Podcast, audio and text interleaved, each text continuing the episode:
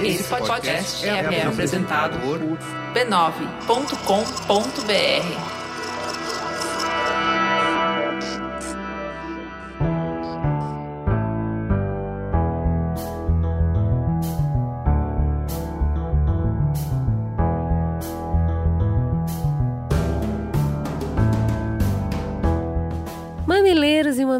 mamiletes, bem-vindos ao nosso espaço de troca e diálogo de peito aberto. Eu sou a Cris Bartz. Eu sou a Juva Lauer e esse é o Mamilos. Prepara que hoje o programa tá cheio de novas perspectivas.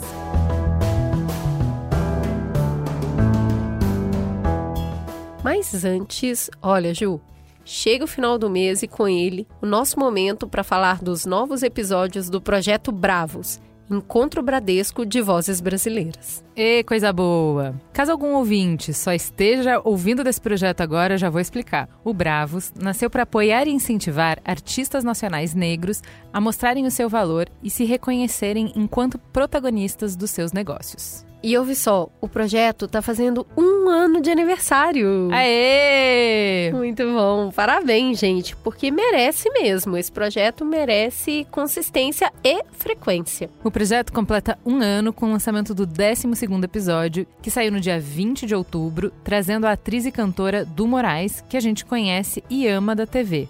E ele, o mago, Ai, a lenda, o autor das músicas que o Amos canta até nas reuniões É online da empresa, Gilberto Gil. Ai, não consigo nem falar esse nome, não, não tenho roupa. É um encanto mesmo. Não tem nem o que dizer, é só sentir. Vem, ouve um trechinho pra já abrir o coração.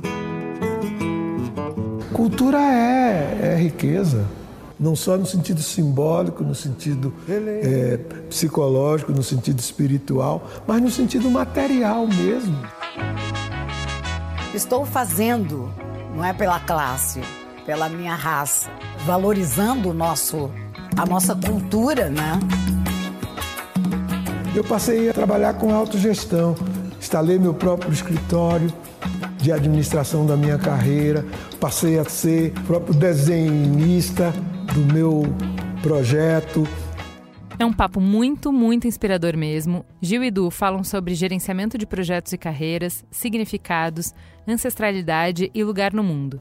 Tá de ouvir suspirando e anotando tudo. Você pode conferir mais lá no Instagram ou no YouTube do Bradesco e no podcast Negro da Semana com a Ale Garcia. Não pensa que acaba aqui. Se tem aniversário de um ano, tem o quê? Festa. Dia 20 de novembro vai rolar a live do Bravos no YouTube. Vai ser a partir das 14 horas. Os detalhes serão anunciados lá, nas redes sociais do banco. Então fica de olho para não perder nenhum detalhe. Vamos juntos fortalecer o time dos aliados pelo respeito. O Brasil tem cerca de 45 milhões de pessoas com deficiência, segundo o censo de 2010. Se 15% ou um em cada sete brasileiros tem alguma deficiência, como é que raramente a gente tem contato com essas pessoas? Por que é que a estatística não bate com a nossa experiência cotidiana?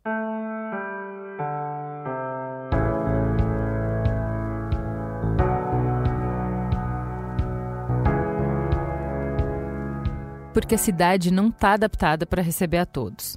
Nenhuma capital brasileira apresenta condições adequadas para a circulação de pedestres e cadeirantes nas calçadas, ruas e faixas de travessia, só para começar. É o que fala o estudo Campanha Calçadas do Brasil 2019, divulgada pelo Mobilize Brasil em São Paulo. Além disso, mesmo com lei de incentivo, o mercado de trabalho ainda não tem tantas oportunidades. Um pouco mais de 1% da população com deficiência está empregada. São somente 486 mil pessoas com deficiência trabalhando com carteira assinada. Ainda é um número tímido, mas a conquista tem muito como base a Lei de Cotas 8.213 de 1991. Empresas especializadas, entre as quais estão I igual, Social In, Talento Incluir e Cato, afirmam que aproximadamente 7 milhões de pessoas com deficiência estão aptas ao trabalho no Brasil. Isso em um universo que soma 8 milhões de vagas a serem preenchidas. Olha aí a conta para fechar. Para ter mais e melhores oportunidades de trabalho, ter acesso à educação é fundamental. A Lei Brasileira de Inclusão da Pessoa com Deficiência, que é de 2015, deu um importante passo nessa direção, assegurando a oferta de sistema educacional inclusivo em todos os níveis e modalidades de ensino.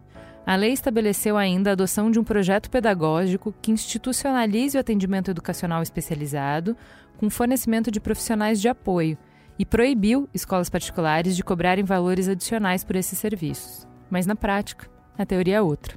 Nos últimos cinco anos, a implementação dessa lei encontrou muitos obstáculos desde a adaptação dos espaços e do currículo até a capacitação do corpo escolar.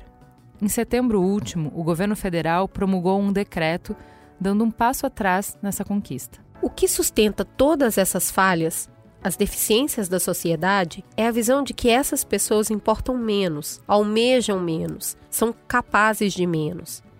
E é por isso que hoje a gente quer saber a quem interessa a inclusão? E para responder essa pergunta, vamos conhecer histórias de pessoas que, apesar de todas essas limitações da sociedade, vivem trajetórias plenas de potência.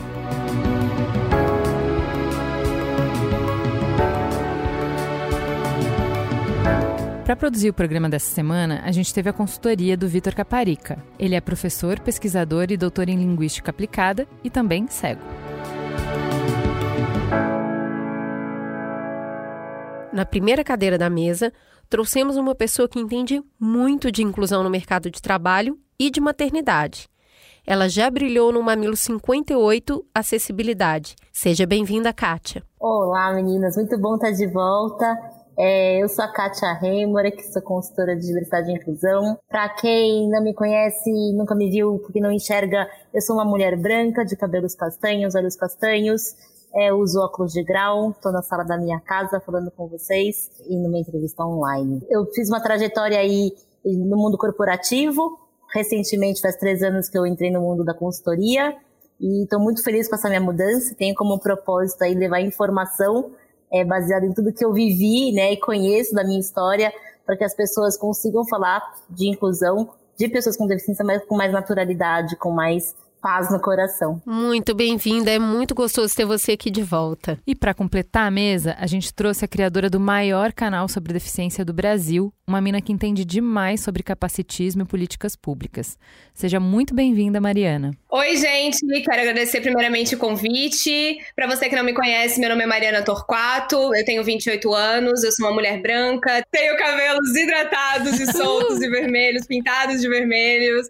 É, eu crio conteúdo na internet desde 2016, quando eu comecei com meu canal, Vai Uma Mãozinha Aí, que hoje é o maior canal sobre deficiência do Brasil.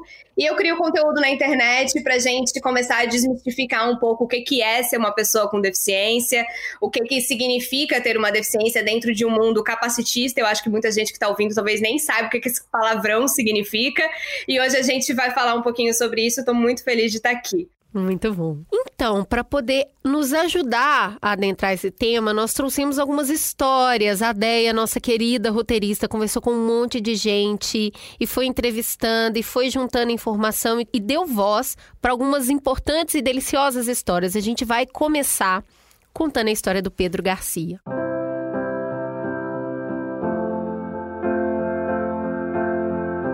Meu nome é Pedro Garcia, eu tenho 17 anos, moro em São Paulo e estou no último ano do ensino médio. Em agosto do ano passado, eu fui para o Canadá participar de um intercâmbio e foi uma experiência incrível. Eu fiquei maravilhado de ver como as coisas são diferentes lá.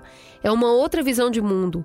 Todo mundo é aberto às diferenças. Eu fiquei hospedado numa cidade próxima a Vancouver e estudava numa escola normal, com jovens de diversos lugares do mundo tinham várias etnias: alemão, asiático, gente da Oceania, América Central, América do Sul.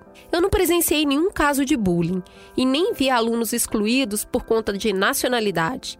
Ninguém olhando torto, não teve nada disso. Nessa escola também estudavam deficientes auditivos e era como se todo mundo fosse igual, ao mesmo tempo que era todo mundo diferente. As pessoas eram tão respeitosas, eu até brinco que às vezes eu me sentia desconfortável com tanto que elas eram atenciosas. Teve um dia que eu estava chegando meio atrasado, meio em cima da hora para uma aula, lá nunca para de chover.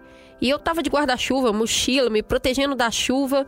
Ainda faltavam uns 20 metros para eu chegar na porta da escola. E uma pessoa ficou segurando a porta para mim. Eu tive que dar até aquela corredinha meio sem graça, porque eu não estava acostumado com tudo isso. A família que me hospedou também era sensacional. Eles eram de Fiji e moravam no Canadá há uns 10 anos. O ambiente era muito acolhedor, a gente conversava bastante, o pai via futebol comigo aos domingos, era como se fosse realmente a minha família. E não era só na escola e na família que me acolheu. Eu percebi enquanto eu estava lá que tudo era muito, muito inclusivo. Eu sempre gostei de teatro e corais, e em Vancouver eu pude assistir a um espetáculo maravilhoso do Cirque de Soleil de graça. Eu ganhei o convite porque eu trabalhava no teatro da escola. Se eu tivesse que pagar, eu não ia conseguir ver, porque o valor do ingresso eram 300 dólares. Eles incentivam muito os jovens a consumirem cultura. Eu também participei de um grupo técnico de teatro da escola e trabalhei na iluminação e no som do palco do anfiteatro para as apresentações escolares. Mas como turista, eu sempre gostei de frio. Mas aí eu descobri que o frio no dia a dia, ainda mais do Canadá, não é lá tão legal assim. Por conta desse frio intenso, aconteceu algo engraçado comigo lá. Eu nasci sem a mão direita e parte do antebraço direito. Então, eu uso pouco casaco. E quando eu uso, eu tenho que dobrar uma parte da manga direita. Então, precisa ser um casaco mais fino para ser mais fácil de dobrar manualmente. Acontece que onde eu estava, o termômetro batia 11 graus negativos. E eu precisava de um casaco bem grosso, bem mais grosso do que os que eu tinha levado. Você já tentou dobrar a manga de um casaco grosso, daqueles de inverno pesado? Pois eu tentei. Não deu. Eu tive que procurar uma costureira na cidade para que ela cortasse parte da manga direita e costurasse bonitinho para mim. No final deu tudo certo. Ir para o Canadá foi incrível. O mais importante para mim, além de conhecer gente do mundo todo, foi poder frequentar uma escola com pessoas tão diferentes, física e culturalmente, e ainda assim me sentir incluído. Estar num lugar que não me tratou melhor ou pior por causa das diferenças. Viajar foi muito importante para conquistar mais independência e eu quero muito repetir essa experiência.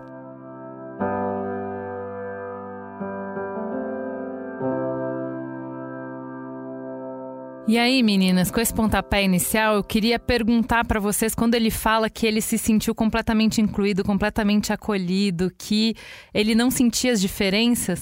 Vamos começar com esse palavrão aí. O que é capacitismo? Capacitismo, no meu ponto de vista, é toda atitude que a gente tem em relação à pessoa com deficiência, que a gente duvida de alguma forma da capacidade dela, né?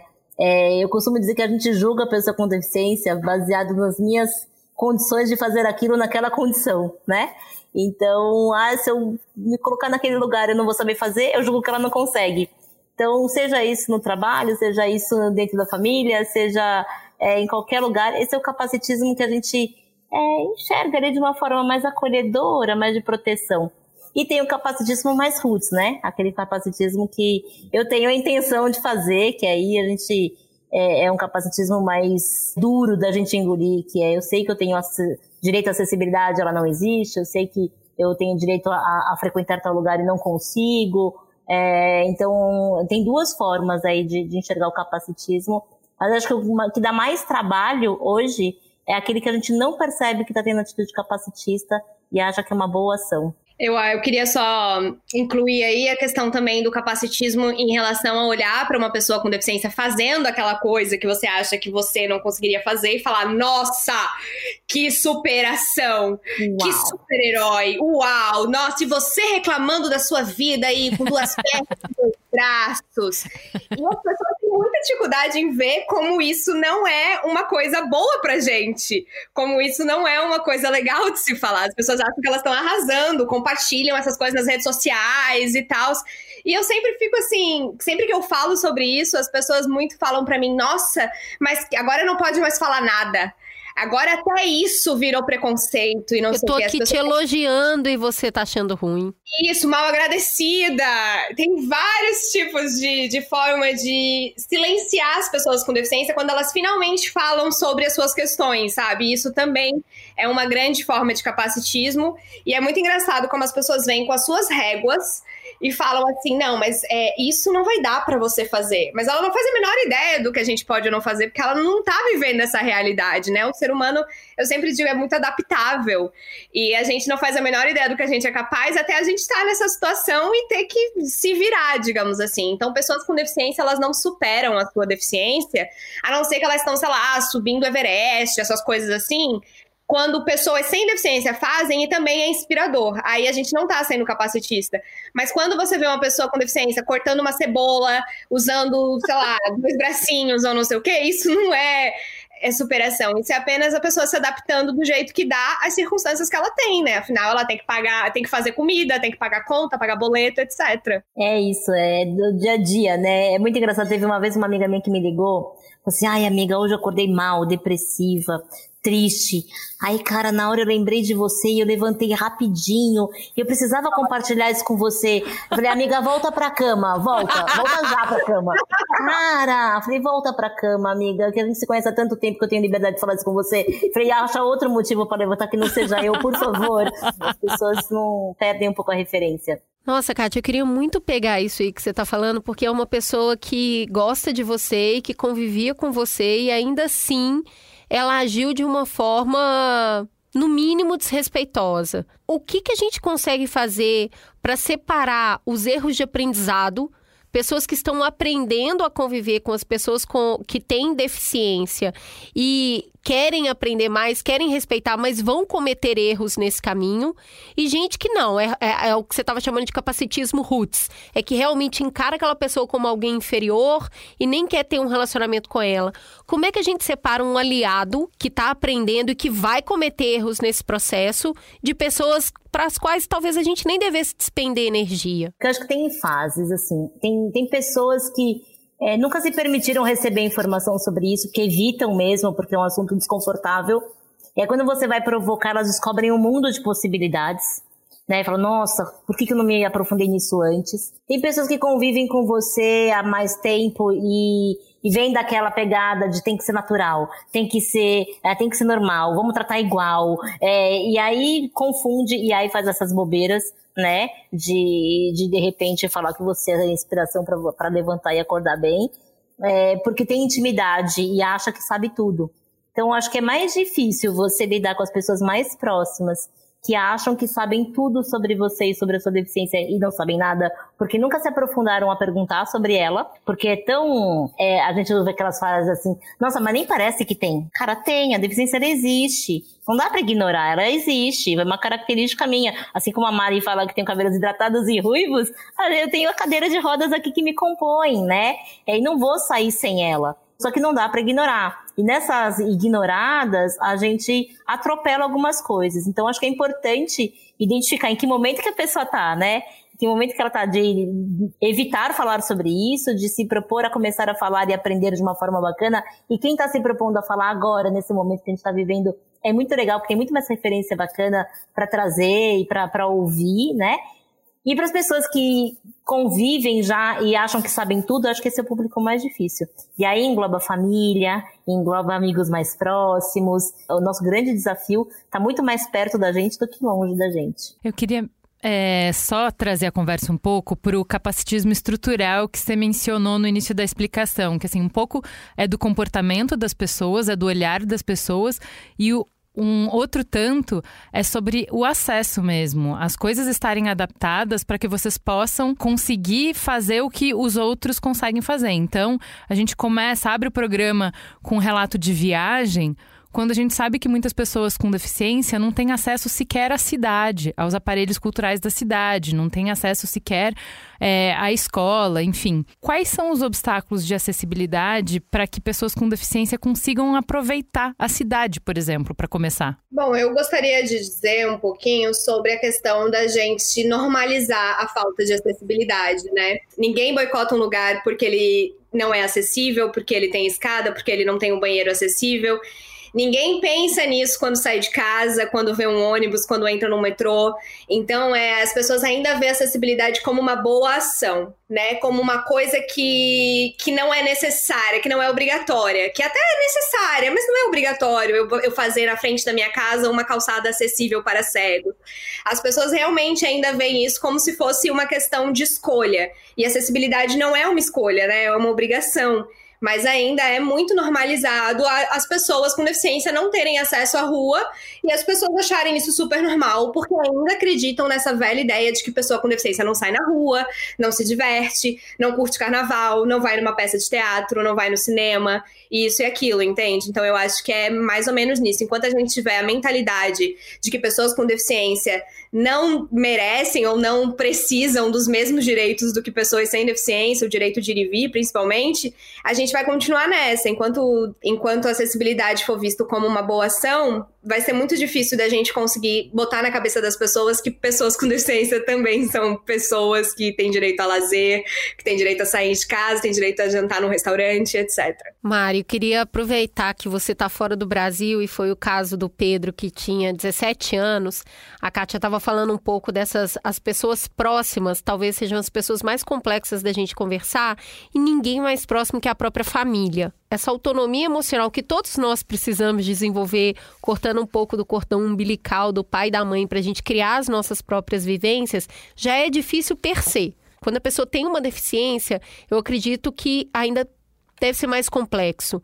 Eu lembro que quando eu assisti o filme Hoje Eu Quero Voltar Sozinho, que é um filme que eu recomendo para todo mundo, é muito querido, eu não conseguia assistir o filme com o olhar do rapaz. Eu assistia muito mais com o olhar da mãe. Como que a gente precisa lidar enquanto família quando a gente tem uma pessoa com deficiência para ajudar ela a criar essa autonomia emocional.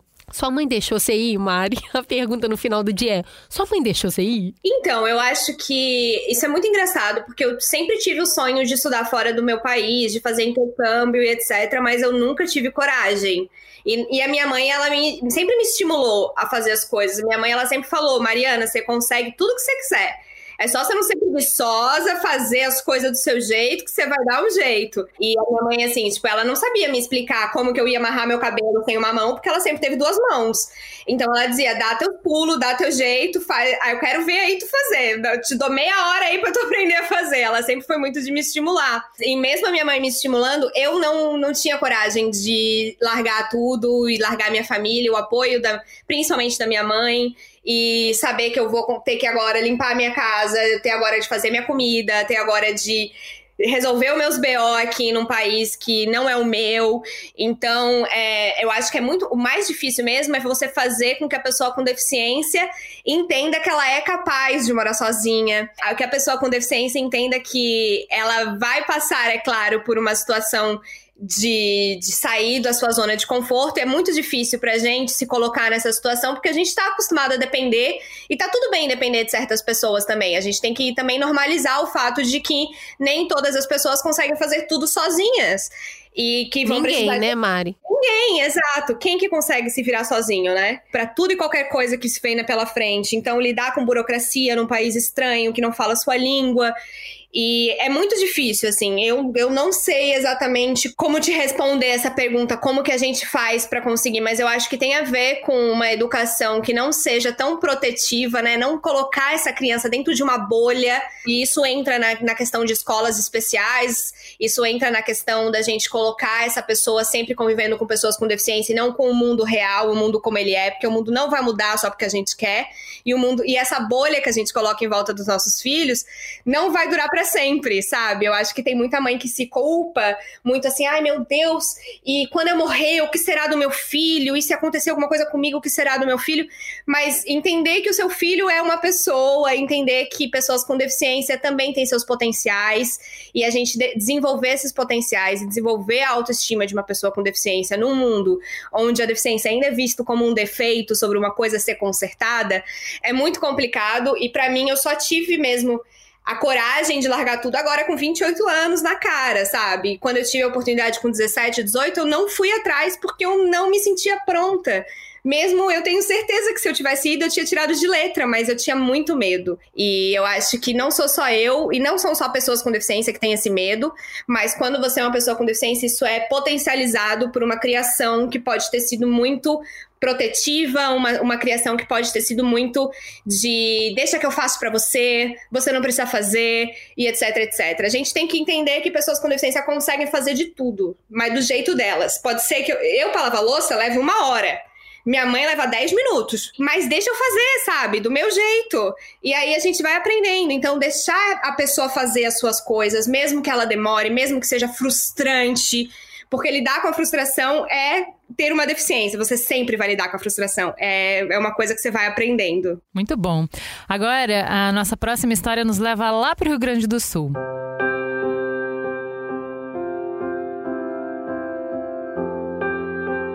Meu nome é Janaína Sabrito, moro em Porto Alegre, tenho 46 anos e sou jornalista, radialista, editora e colunista do blog Antenada. Sou também redatora do jornal Estação da Notícia na rádio Estação Web, aqui de Porto Alegre. No começo desse ano, fui contratada para trabalhar no que eu realmente gosto. Sempre gostei da área da comunicação, sou uma pessoa dinâmica, adoro essa correria da notícia. Amo vivenciar a experiência da redação, o dia a dia de jornalista, sabe? Acordo todos os dias às seis da manhã, ligo o rádio nas notícias, tomo meu café, daí preparo o roteiro do jornal e mando para o editor-chefe para que o jornal seja editado e possa ir ao ar à noite. Leio muito, corro atrás da notícia. Essa é minha rotina de segunda a sexta e é uma delícia. O meu trabalho é reconhecido pelo meu chefe e pelos meus colegas. Para falar sobre mercado de trabalho, honestamente, falta muito ainda para acessibilidade acontecer de verdade. É tudo muito maquiado. As empresas só querem saber de ter isenção de impostos. E aí elas criam umas vagas, entre aspas, decorativas, pagando um salário mínimo. O meio corporativo tem preconceito com deficientes de maior escolaridade. Eu passei por isso em entrevistas de emprego. Algumas empresas afirmavam que eu não era o perfil da vaga, porque eu era muito escolarizada e tinha ainda o caso de empresas que diziam, sem cerimônia, que elas não eram adaptadas minimamente com itens de acessibilidade. Eu tenho uma deficiência física congênita. Eu nasci sem a perna esquerda. Minha mãe teve rubéola na gestação. Também nasci com catarata congênita e operei a catarata com seis meses de vida. Mas aos 38 anos perdi totalmente a visão por causa de um descolamento de retina. Eu consegui me formar e pós-graduar. Sou também formada em letras, mas só agora, com mais de 45 anos, consegui uma vaga de emprego à altura do meu currículo. Tentei entrar no funcionalismo público e foi pior ainda. Mesmo que você passe no concurso, se é uma pessoa com deficiência, na hora de tomar posse, eles acham que você não está apto para assumir a vaga, te dispensam e aí você precisa entrar na justiça e tudo isso se arrasta por anos. Considerando esse cenário, foi uma vitória ter chegado onde eu cheguei. O mercado precisa pensar mais e incluir mais a pessoa com deficiência. A gente precisa de mais oportunidades. Pelo menos para mostrar que a gente pode concorrer de igual para igual em muitas vagas. Na educação levou um tempo para a gente ter mais acesso. Agora a gente tem, mas no mercado de trabalho, ó, ainda tem muito para avançar. Espero que no futuro as coisas mudem para melhor.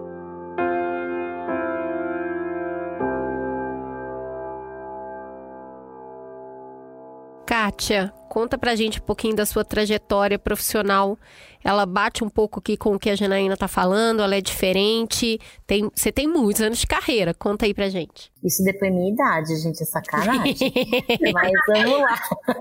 Vocês estavam lendo a história, eu me identifiquei em alguns momentos e quanto qual o somebody love que eu tive que dar para conseguir o meu espaço. É, eu, inclusive, mudei de carreira para conseguir trabalho. Então, eu me formei em administração de empresas, e aí na época que eu fui estagiar, foi os, foram as primeiras frustrações na busca de emprego, né? Participava dos processos de seleção até o fim, que você vai passando, vai passando, aí vai te dando aquela, aquele gás, né? Aí chega no final e fala assim, ah, mas é que a gente não tem estrutura. Ah, porque é um sonho, por exemplo, que eu tinha era de trabalhar numa empresa, numa editora grande, e aí eu cheguei no processo de seleção de seis meses. Cada telegrama, que na época era telegrama que chegava em casa, chegava, você passou para a próxima fase. Eu falava, nossa, que lindo. Chegou na entrevista com a minha gestora direta, ela falou assim, eu te amei, mas esse trabalho é na rua, Eu falei, mas eu dirijo, tá tudo bem, não tem problema, eu amo a rua, amo, amo bater perna. Aí ela, não, mas é que a gente acha que vai ser muito difícil para você. E, cara, vocês me deixaram passar num processo de seleção por seis, seis meses, para me dizer depois de seis meses que eu sou foda, mas que eu não posso ficar aqui. Porque vai ser difícil para mim e não porque vai ser difícil para vocês, né? É, e aí ela falou, é, e falei, cara, tá tudo errado, tá tudo errado. É, e eu, cada não que eu recebia, e aí eu resolvi mudar de carreira. Então eu comecei a ir pra área de comunicação. Eu falei, a galera de comunicação é mais cabeça aberta, né? Tem uma outra percepção de mundo. Talvez lá eu consiga. É, e de fato foi o que aconteceu. Então eu, eu fiz uma, eu voltei uns passinhos para trás, fui para a faculdade de novo, fui estagiar de novo, enfim, nada acontece por acaso, encontrei meu marido no meio do caminho, mas foi um é, foi o caldo bom de tudo isso. Mas infelizmente você se deparar ainda hoje com esse processo. Aquele mito de que profissional com deficiência não é qualificado é mentira. Tem muita gente boa. Tem muita gente sem formação também, né? Hoje 14% da população brasileira tem ensino superior completo e 6,7% da população brasileira com deficiência tem superior completo. Então é ruim igual. Não é bom de jeito nenhum, Exato. né? A gente precisa investir nas pessoas e por que não investir em pessoas que não tiveram acesso a talvez tanta facilidade para estudar é, e dar uma oportunidade. Mas agora está começando a melhorar um pouquinho esse processo de transformação aí dentro do mundo corporativo. Mas enquanto isso não aconteceu, a gente pedalou bastante. Então foram muitos nãos. É, quando vinham os sims, a gente se desdobra para mostrar o nosso potencial. O que é ruim também, porque é um desgaste muito grande, né? Você mostrar que é capaz o tempo todo, cara, é exaustivo. É, e chega uma hora que quando você vai ficando mais, mais maduro, né? Não é mais velho, é mais maduro, você vai escolhendo o que você quer. Você fala, não faz mais sentido para mim se não acreditam no meu potencial aqui, aqui não faz sentido para mim, eu vou fazer outra coisa. Mas você precisa ter estrutura para isso, né? Eu faço muito, muito trabalho dentro das empresas e vejo pessoas com pós-graduação em chão de fábrica. Você fala, cara, o que, você está fazendo aqui? Ah, eu preciso alimentar meus filhos. Fala, meu Deus, sabe? Tipo, eu tenho vontade de pegar essa pessoa e chacoalhar, porque ela precisa também se posicionar de uma outra forma. Porque se ela aceitar, então, acho que tem um caminho de mão dupla aí. A gente precisa se posicionar de uma forma que mostre, eu não estou feliz com isso, não estou satisfeito, eu mereço um espaço melhor. É, e das empresas terem um outro olhar de oportunidade, tanto para quem não tem nenhuma né, chance de conseguir algo, a não ser que seja por uma capacitação e um investimento da empresa, porque tem um público grande que não teve acesso mesmo, e considerar que tem pessoas muito boas que não precisam da lei de cotas para entrar na empresa para trabalhar. Eu não preciso da famosa vaga PCD, né? É, porque se eu entrar como PCD, eu vou me comportar como PCD. E aí falam mal das pessoas que se comportam como PCD. Então é muito doido isso, mas a gente tem evoluído. Eu tenho 44 anos aí de deficiência é, e você vê uma mudança muito grande mas ah, tem muito espaço ainda, muito espaço para melhorar. É uma mudança grande, mas ela é lenta demais. Muito lenta. Eu acho, assim, tem muita empresa que quer dizer que é inclusiva, mas no fundo, quando você entra, quando você vai numa entrevista, você vê que não é, você vê que é mais papo do que, do que realmente, efetivamente, um espaço para pessoas com deficiência crescerem. Porque não adianta também, assim, é, até queria deixar claro para a galera que está ouvindo, que talvez não saiba, que não existe esse negócio de vaga para PCD, né? Isso é realmente ilegal. Qualquer vaga pode ser é, ocupada por uma pessoa com deficiência e ela entra dentro da lei das cotas, é claro, e etc. Mas a vaga PCD, ah, essa vaga é para pessoa com deficiência, isso é uma prática ilegal, é que vem muito utilizada dentro de empresas que, por exemplo, às vezes você quer entrar numa vaga que tem a ver com você, a empresa chega e fala: não, mas essa vaga não é para pessoa com deficiência, e não existe isso, né? E é muito difícil ser uma pessoa com deficiência dentro do mercado de trabalho também, porque é, muitas vezes a, a, questão da lei das cotas é muito engraçado, é um paradigma aqui. Se não tem a lei das cotas, a gente não é contratado. A empresa vai olhar para a gente como menos, mesmo que a gente tenha as mesmas qualificações que uma pessoa sem deficiência, e vai falar, não, porque eu acho aquela ideia, né? Eu acho que essa pessoa não consegue fazer essas coisas. E, ao mesmo tempo, quando você entra, os seus colegas te olham apenas como uma cota. E não uma pessoa capacitada, né? Porque essa pessoa só foi contratada porque ela é deficiente, não é porque ela é boa no que ela faz. Então existem esses dois lados que ficam muito complicados para quando você é uma pessoa com deficiência no mercado de trabalho. Queria aprofundar um pouquinho mais essa discussão é, e perguntar como é que vocês veem as diferenças que existem mesmo entre pessoas que têm deficiência no acesso a essas vagas. Então eu já tive conversando, por exemplo, com pessoas do movimento surdo e que eles falam, olha, na hora de preencher essas vagas, eles vão dar preferência para quem tem alguma é, deficiência física, por exemplo, que a adaptação é mais entre aspas simples de fazer, ou pessoas que têm uma deficiência intelectual, porque aí é o que é, o nosso relato estava falando, ah, vão separar algumas vagas mais simples para essas pessoas. E aí, surdos que têm uma dificuldade de comunicação, que você não consegue é, no dia a dia fazer a comunicação, a menos que você se esforce para isso e seja de fato inclusivo, sempre ficam para trás, nunca são contratados. Como é que vocês veem isso? Isso existe e é bem forte dentro das empresas. Para você ter ideia, hoje a nossa maior parte de população de pessoas com deficiência tem deficiência visual né? 42% das pessoas com deficiência têm deficiência visual. E eles estão em terceiro lugar no ranking de contratação. Então, só 15% dessas pessoas são contratadas, porque as pessoas não enxergam como é que aquelas pessoas que não enxergam é, conseguem fazer as coisas, né? É, e elas nem se propõem a querer entender, elas simplesmente dizem que não dá e ponto, e que não vai ser tão produtivo quanto e ponto, e, e não se predispõe a, a, a, conhecer melhor. E aí tem um ponto que para mim me incomoda muito, e acho que para Mari também, é a tal da deficiência leve. Ai, porque vamos trazer essa pessoa que não tem uma deficiência leve. Cara, o que é deficiência leve? Não tem deficiência leve, não leve, mais severa e menos severa, a não ser que você conheça com muita profundidade a história daquela pessoa, né?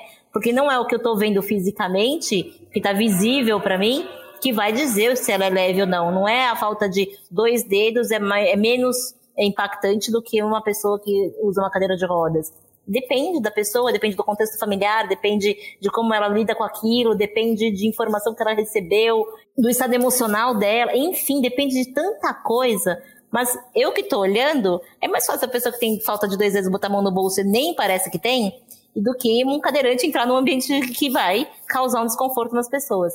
Então, essa procura pela deficiência leve, entre aspas, é, ela é muito doída, assim, a gente percebe. E as pessoas com deficiência auditiva, elas têm ali um caminho certo dentro das empresas, né? Vai para operacional para fábrica. Porque já que eu tenho que usar EPI mesmo, então esses aí nem precisam usar EPI no auditivo, eles já estão super seguros, né? E como se fosse uma boa ação. não é. Como se fosse uma boa, não, porque ali até facilita, é o que a gente ouve isso, até facilita pôr na fábrica, né? Porque assim, eles têm essa, esse, essa angústia menos. Eu falo, oi, é sério, né? Então, precisa cuidar, porque muitas empresas acham a solução da, do cumprimento da cota na contratação de pessoas com deficiência auditiva no chão de fábrica, porque aí bota todo mundo lá e ainda julga que as pessoas são é, mal criadas, que não se comunicam bem, que são é, nervosas, é, que não entendem, mas ninguém se preocupa em saber se eles entenderam as regras de segurança, se a metodologia está clara, enfim, simplesmente colocam lá porque acham que estão fazendo uma boa ação de colocar no lugar bom. Então a gente precisa olhar para isso com mais cuidado. Vamos agora para a história do Arnaldo.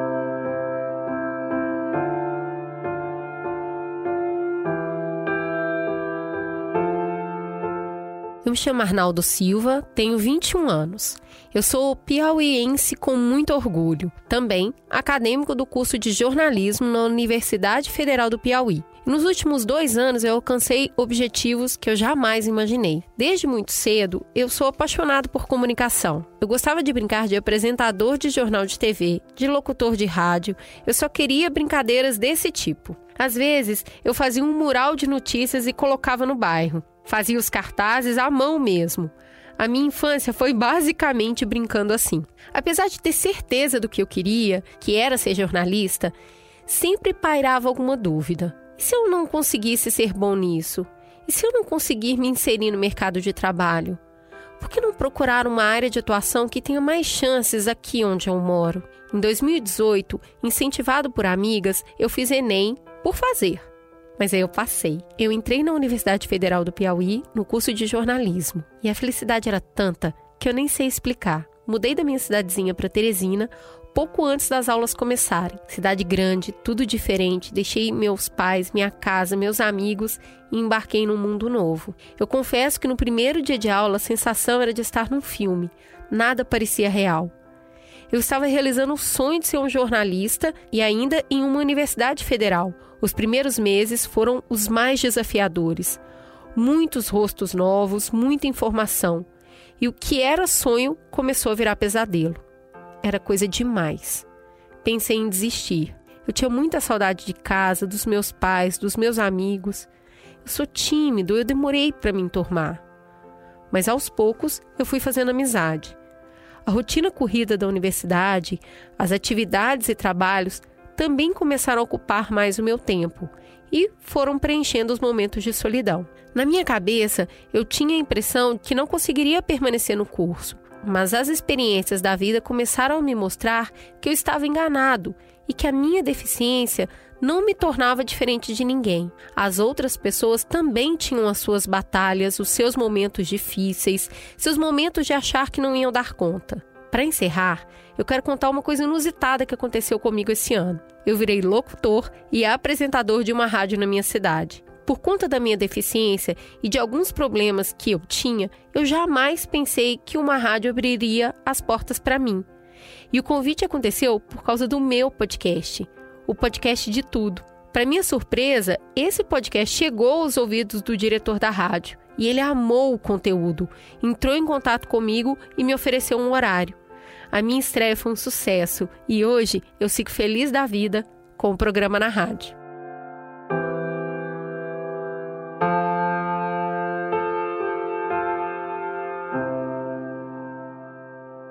Lá no longínquo ano de 2015, no Mamilos 17, sobre o síndrome de Down, a gente trouxe o Chita pela Inclusão, Fábio Adiron, para conversar sobre educação inclusiva. A gente escutou desde professores desafiados por não ter suporte e capacitação para atender todas as deficiências em sala de aula, considerando aquele sistema de turmas enormes do ensino público. A gente escutou mães preocupadas com seus filhos por eles não receberem, ou por elas achar que eles não receberiam o que precisavam para se desenvolver fora do ambiente de escolas especiais. E mesmo com todos esses desafios, com todos os obstáculos, a gente terminou entendendo a importância gigantesca de uma escola inclusiva. E aí eu acho que vocês já mencionaram, né, assim, por cima, mas por que, que é uma luta de tantas décadas que as escolas não possam recusar a matrícula de pessoas com deficiência e que não possam cobrar diferente para que essas crianças tenham o apoio que precisam? Compartilhe um pouco com a gente essa, para quem chegou agora no trem, né, no bonde, para quem não conhece toda essa construção que vem de muitas décadas, por que, que é tão importante que todo mundo esteja na mesma sala? Porque é só assim que a gente combate o capacitismo. A gente só combate o capacitismo convivendo com pessoas com deficiência. Enquanto a gente achar que essas pessoas não existem, enquanto a gente não vê como que essas pessoas são, como elas se viram, como elas podem ser inteligentes, como elas podem ter potencial também como pessoas sem deficiência, a gente vai continuar acreditando que pessoa com deficiência só serve para ir no médico, para ficar em casa e receber benefício governamental.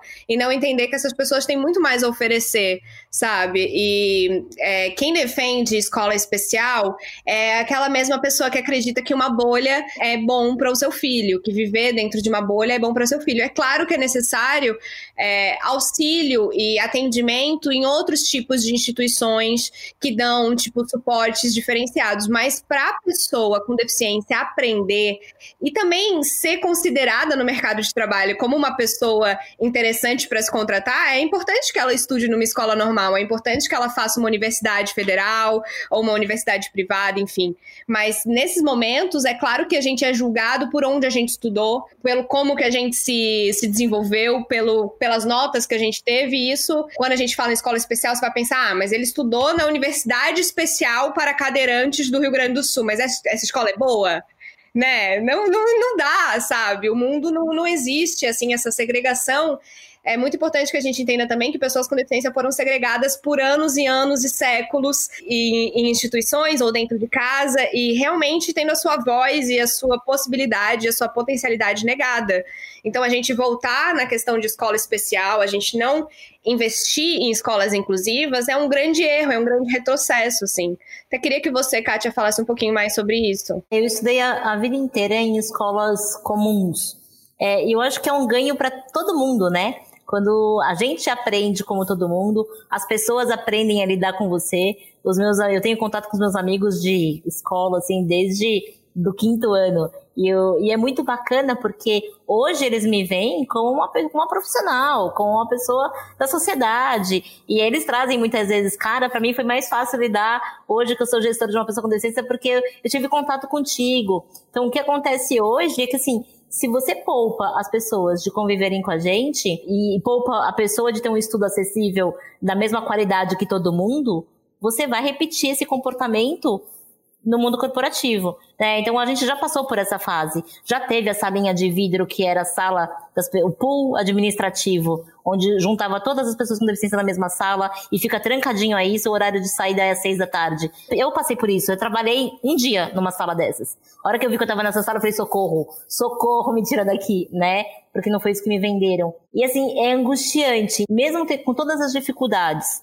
de não ter os materiais, as metodologias acessíveis, né? Mesmo assim que está errado, que deveria ter tudo adaptado para que as pessoas possam ter a mesma condição de absorver a, a informação e se desenvolver de igual para igual, é, que isso a gente chama de equidade, né, no ensino. Mesmo assim, mesmo não tendo, já é um ganho imenso para quem convive com a gente. Eu, por exemplo, eu fui poupada de fazer parte da educação física. Então, os meus amigos iam todos para quadra e eu ia para biblioteca. E o que, que eu deixei de aprender indo para educação física? Eu deixei de aprender a ganhar e perder. Eu deixei de aprender a trabalhar em grupo, em time eu deixei de aprender a respeitar o outro no momento de fúria, né, porque perdeu e porque, enfim, que isso eu uso hoje no meu trabalho. E que eu fui poupada e eu ficava lá copiando na folha de papel ao maço a regra de como jogar vôlei, que eu nunca ia jogar vôlei na vida, né? Então não sei para que, que eu precisava aprender a regra do vôlei, só para tirar nota na prova. E eu deixei de aprender coisas importantíssimas que para mim iam servir para a vida, servir para a vida, né? Então, enquanto a gente não tiver dentro das escolas esse olhar é, e que a gente tenha políticas públicas que fortaleçam esses professores, as escolas, a se estruturarem e não fazer um caminho de retrocesso, é, a gente vai ter um impacto negativo enorme daqui a alguns anos no mercado de trabalho. Tem uma questão que é muito importante quando a gente fala de educação inclusiva, que ela não é só importante para as pessoas que têm uma deficiência. Eu, como mãe de duas crianças que não têm uma deficiência, desejo e preciso que os meus filhos convivam com pessoas diferentes deles. É nessa convivência que as crianças também desenvolvem respeito, estima, zelo e diversificam as amizades delas. Então, assim, para mim, enquanto mãe, é, é, muito importante que os meus filhos também conheçam essas pessoas, convivam com elas, percebam que elas têm muitas capacidades e têm limitações, assim como eles. Então, não é um problema para quem tem filhos com deficiência. É um problema da sociedade. Eu também perco quando isso não acontece. A gente começa a reduzir isso a grupos e aí fica, né, é uma questão para minorias, é uma questão para a maioria. Porque se o meu filho também não convive com essas crianças agora, quando chegar no mercado de trabalho, ele tiver um colega assim, ele vai ter muito mais dificuldade de conviver com ele. Então, falando um pouco desse decreto, que é o 10502 de 2020, que institui a Política Nacional de Educação Especial, equitativa, inclusiva e com aprendizado ao longo da vida, o que, que é esse decreto? Fala um pouquinho pra gente, Kátia. A Mari tá se comendo ali. Vai, tá, Mari. Tá toda contorcida. Eu quero falar disso, eu não aguento. Ela tá se contorcendo. lei, maldita. Ainda chama de inclusive, é muita cara de. É um retrocesso. Não é? E, eu acho isso, eu acho fundamental a gente falar disso de inclusive, porque tem uma distorção nas coisas, né? Eu coloco um título e eu escrevo outra coisa ali embaixo. E quem fica só na manchete fala, ué, como que isso pode ser ruim? Então eu quero que vocês expliquem pra gente onde que isso aqui tá bambo. Esse decreto ele dá a possibilidade de que crianças com alguma deficiência as famílias façam uma opção de colocá-las em escolas específicas para crianças com deficiência ou que as outras escolas aceitem é, essas crianças dentro do ambiente considerado, entre aspas, normal. É, só que se hoje a gente não tem as adequações necessárias, sendo uma lei que as crianças sejam obrigatoriamente inseridas nessas escolas, entre aspas, normais, e mesmo assim não tem acessibilidade metodológica nem física, imagina quanto elas não vão evoluir se elas tiverem um plano B na vida delas para as famílias procurarem. Então, se esse plano B for mais acolhedor para algumas famílias e elas ficam nessa zona de conforto, a gente vai deixar cada vez mais que essas crianças habitem um espaço comum na sociedade para serem segregadas de novo. Então, essa opção é, faz com que as pessoas se acomodem mais ainda em não procurar acessibilidade e não trabalhar a inclusão nos espaços públicos, né, é, abertos para todos, e que fique cada vez mais segregado, porque é onde vai estar confortável e seguro é, para a família colocar o seu filho. Então, esse movimento vai acontecer de uma forma natural, porque se fosse, não tivesse esse plano B, e se fosse cada vez mais investido em educação inclusiva, principalmente nas escolas públicas, né, e fosse cobrado das particulares um posicionamento inclusivo, seria um outro caminho. Seria um caminho da gente, assim como as empresas têm um processo de lei de cotas, né, deveria ter algo similar para as escolas adequarem sua metodologia, seus espaços físicos, para que essas crianças fossem bem recebidas e com oportunidade de desenvolvimento igual. Eu estava te ouvindo e aí você dizendo quão importante é para você que não tem filhos com deficiência, como mãe, promover essa convivência com o diferente para que ele aprenda. Mas ao mesmo tempo, a gente tem parte da população, inclusive parte da população de mães e pais de pessoas com deficiência, de crianças com deficiência, que não querem expor seus filhos e que sim vão matricular seus filhos nessas escolas para protegê-los da maldade do Dos mundo. Dos meus filhos. Né? Dos seus filhos que são do mal, que não vão saber lidar com os filhos dela, que são anjos na terra e especiais. É, e que aí, gente, é uma catástrofe total. Então, assim, essa lei para mim é, é, incabível, ela não tem sentido nenhum, é, mas eu tenho certeza de que tem muitas mães que vão procurar essas escolas para colocá-los. E aí vai vir gente falando assim, tá vendo? Viu como era isso que precisava? É, porque a gente só vai olhar para esse lado e não vai olhar tudo que a gente deixou de ganhar com a inclusão de fato dessas crianças nas escolas comuns, com essa convivência. É, quando a Mari trouxe lá no comecinho da, da fala dela, né, de que nossas, a mãe dela sempre provocou ela ser melhor, a se virar sozinha. É, a minha mãe foi igualzinha, eu falo que minha mãe foi muito dura, né, comigo. É, hoje ela é meio capacitista, ela fica muito brava quando eu falo isso pra ela. Mas acho que ela foi tão dura a vida inteira que agora ela se permite ser um pouquinho e ela fica muito agora brava. Agora ela já é avó, tá, Kátia? Ela, ela pegou essa é carteirinha é aí e já era. Ela fica doida, ela, eu não sou capacitista, eu te criei. Falei, você criou muito bem, mas agora você tá abusando um pouco. É por isso que a gente tem esse posicionamento hoje, é por isso que a gente tem esse lugar de olhar para as pessoas e trazer essa galera para junto, sabe? É, mas é, é muito responsabilidade da família. Então, se a família apoiar essa decisão e de fato tiverem as matrículas e de fato tiverem alunos habitando esses espaços como escolha é, a gente vai endossar um comportamento. E, de fato, a gente vai ter gente optando por colocar em escolas especiais. Né? Enquanto a gente chamar os nossos filhos com deficiência de crianças especiais, nós vamos ser vistos como especiais. E não é especial deficiência, gente. Não, eu achei isso muito interessante outro dia, porque eu falo que os meus filhos são especiais. Eu acho que para toda mãe os filhos são especiais, mas eles são especiais para mim.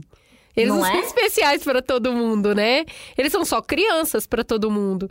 Então, assim, o fato da gente ter pessoas com deficiência e falar que elas são especiais, eu acho que já vai para esse lugar do paternalismo e da condescendência, que no final não ajuda essa pessoa a ter autonomia que ela tenha o direito de ter. É. Esse é o capacitismo na família. E como ele existe, hein, esse capacitismo na família? Porque teve tanta mãe brava comigo quando eu falei que esse decreto não era bom.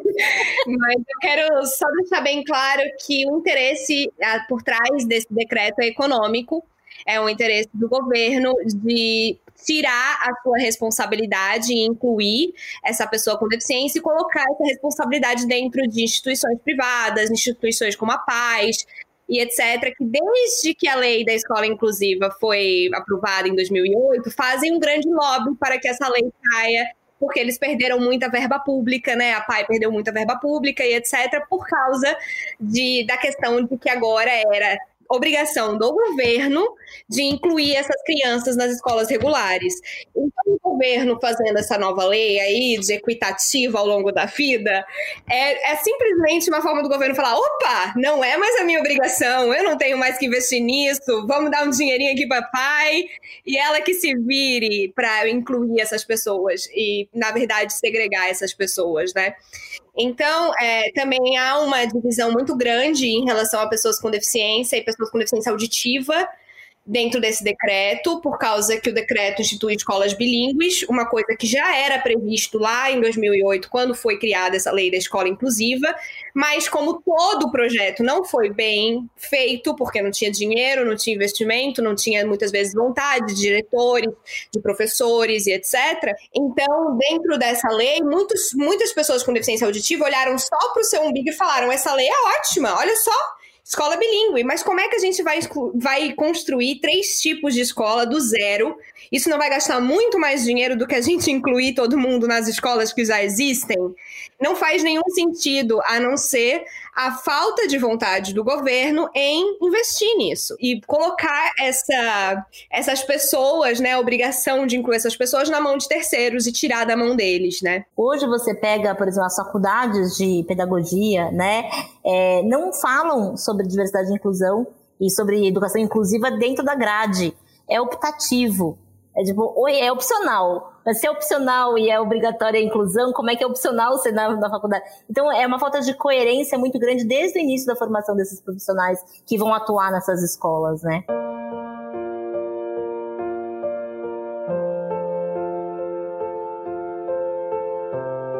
Eu sou a Fernanda, moro em Curitiba, tenho 33 anos e uma filha de 8 anos, a Rafaela. Minha gravidez não foi planejada, foi tudo muito inesperado. Contei pro pai da minha filha que eu estava grávida e, apesar do susto, ele me apoiou no que eu precisei.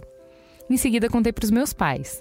Eles ficaram preocupados com as questões de saúde, tipo, como é que ia ser gestar uma criança? Será que era seguro para mim? Será que era seguro pro bebê?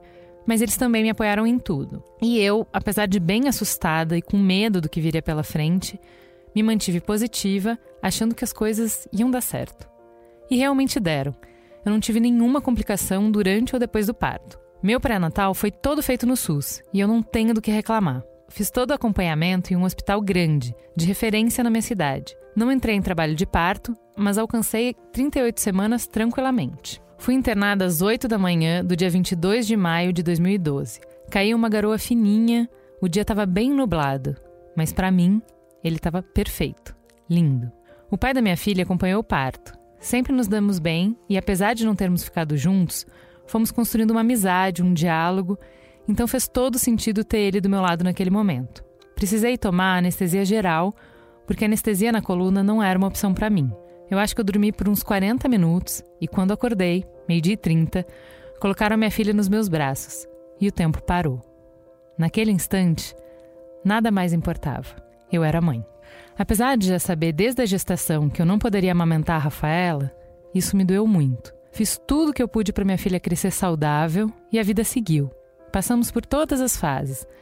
Considero que obtive sucesso em todas elas. Nunca me senti tão diferente de qualquer outra mãe. Eu tive as mesmas preocupações, os mesmos cuidados, as mesmas expectativas e, por vezes, as mesmas falhas. Minha filha está crescendo num mundo muito diferente do que eu cresci. E o fato de ter uma mãe com deficiência só dá a ela mais vivência das diferenças. Eu tenho certeza que a Rafaela será uma mulher mais empática e respeitosa, porque diariamente ela presencia as minhas, entre aspas, batalhas.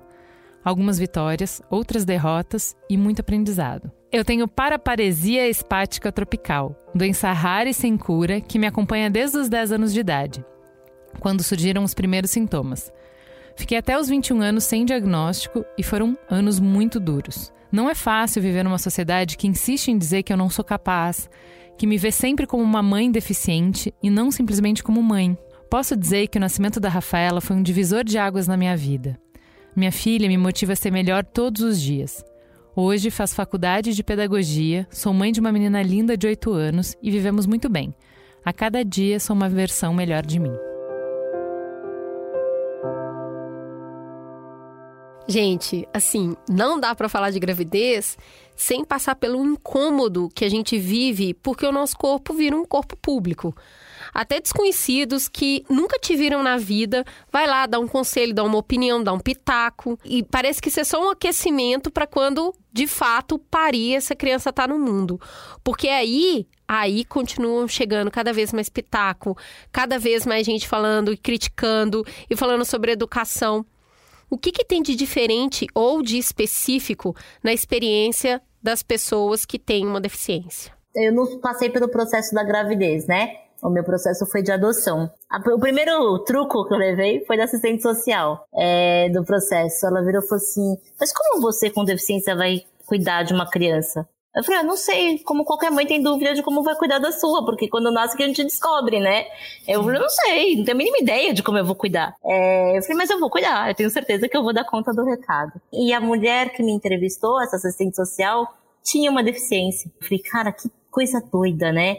Ela me trocar desse jeito. É, e foi e lá eu falei, putz, meu processo vai ficar parado. Eu já senti que, né, ia ficar parado. E, e ficou mesmo, porque eu não tinha colocado nada, tinha colocado que aceitava irmãos, que não importava a idade, que é, podia ser negro, vermelho, laranja, amarelo, azul, enfim, tá tudo bem, né? E, e eu queria ser mãe. E, ficou mais de dois anos parado o processo lá. Eu ia toda hora no fórum, botava fotinho, porque dizem, né, vai lá, bota, pede para pegar a pastinha e leva uma foto para colocar na pastinha, era técnica. Aí eles tiram a pastinha do fundo do baú e botam para botar a foto, e aí a pastinha fica para cima. Toda hora eu ia lá pra botar uma fotinho dentro da pasta, assim, pra botar a pastinha pra cima.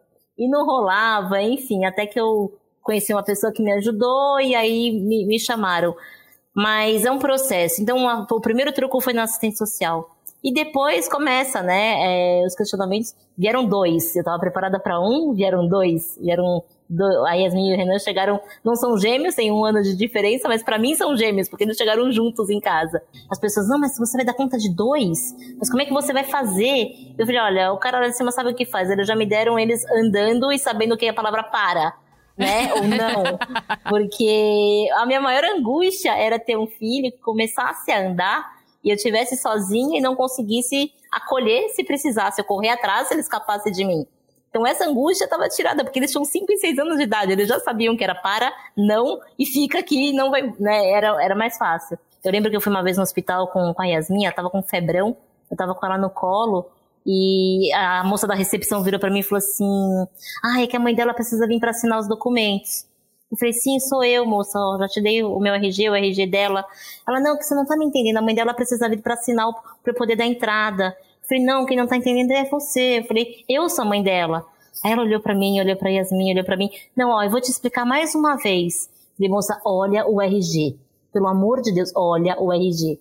Aí ela olhou, aí foi até bom, porque ela passou a Yasmin na frente, ela ficou tão sem graça. Ela falou, não, vou, vou agilizar. Eu falei, isso, agiliza mesmo que minha filha tá com febre. Mas é muito doido, porque não cabe na pessoa, na cabeça da pessoa, com os modelos que a gente tem de cultura, é, uma pessoa com deficiência, mãe de uma criança sem deficiência. Porque, assim, cadeirante tem que ter cadeirantinho como filho, né? É uma coisa que a gente se aproxima por semelhança. A Mari, quando resolver ser mãe, vai ter que justificar porque que o filho dela tem braço. Porque senão, é o braço inteiro. É uma pergunta que sempre me fazem. Ah, se você tiver filho, seu filho vai nascer com a mesma deficiência que você? Não sei. Eu sei, gente. menor ideia. Tipo, se nascer, ótimo. Se nascer com dois braços, que ótimo também. Então, primeiro que essa, essa combinação já não cabe. E aí a combinação de eu ser branca e os meus filhos negros cabe menos ainda. É pura família alien, né? Total, assim. Então, as pessoas não se reconhecem. Não, até ligar lá com credo demora um pouco. Então, essa dúvida da capacidade de maternar, ela é muito doida, assim. Ela é muito presente para qualquer mãe, mas de uma mãe com deficiência, colocam em, em, em pauta coisas que não tem nada a ver com ser mãe. Tem a ver com sua capacidade de fazer qualquer coisa, né? Então, Mas se como ela... você cura seu bebê? Mas é. como você vai dar banho, né? Não é nem tipo assim, você tá dando banho errado. É tipo, você não vai conseguir vai dar banho da criança. É, como é que você vai conseguir fazer a comida para eles? Tipo, eu chegava em casa do trabalho e aí eu descia com eles pro parquinho, fazia jantar, enfim, era a vida normal, né? E eles lembram disso, assim, eles contam, eles lembram. Minha maior angústia é se eles se quebrarem, se machucarem, se né, esfolarem, é, eu vou ter que pedir ajuda para alguém e acatar do chão e botar no carro para levar para o hospital. Era a minha, minha única angústia se eu estivesse sozinha com eles. De resto, foi a natureza faz, né? É, nasce, vem uma criança, nasce uma mãe. E quando nasce essa mãe, ela nasce com uma outra percepção de mundo. E as coisas vão jogando a favor. Então não duvidem, gente. A gente consegue assim, é, fazer com que tudo que pudesse ser um obstáculo deixe de ser, né? Eu tive a oportunidade de conhecer quando eu estava grávida, e aí eu, eu, fazia parte de um grupo de mulheres ali que estavam grávidas, se apoiando e tudo mais. Eu conheci uma mulher negra uh, que tinha deficiência visual, né? Então ela, ela era cega mesmo. E ela estava grávida. Então, é, o nível de. A gente já questiona o corpo, né? A medicina questiona muito o corpo dessa mulher. Ah, mas você vai parir? Não, mas você acha que você dá conta? Nossa, você é louca. Ah, você vai tentar normal? E no dela era tipo 10 vezes mais, sabe? Mas assim, como que você vai saber que é a hora? Moça, eu não enxergo. O resto tudo eu sinto. Não, e aí e o negócio é que ela era bem humorada, mas o, a forma como a, as questões eram colocadas para ela era sempre dez vezes mais que a gente. O corpo dela não ia dar conta, o corpo dela era quebrado. Já tem um questionamento muito grande sobre o corpo da mulher e a capacidade da mulher. No caso dela, era surreal e a gente chorava. E ela teve um parto humanizado em casa a coisa mais linda e foi tudo do jeito que ela queria e foi incrível e ela é uma mãe incrível. Só que é muito difícil não esmorecer, né? Para qualquer mulher que não tem deficiência, é difícil não esmorecer. Para uma mulher que tem uma deficiência, é assim, ela precisa de uma rede de apoio muito forte de pessoas falando: é isso que você quer, a gente vai te apoiar e a gente vai fazer o possível e trabalhar para que a forma como você deseja parir seja respeitada. Então, é, tem muitas camadas que vão ganhando nisso. E eu fiquei, eu fiquei muito realizada. Ela teve bebê primeiro que eu. Eu fiquei muito realizada quando ela teve. E depois ela ficava falando pra gente: não, gente, vai, que vocês vão dar conta, sabe?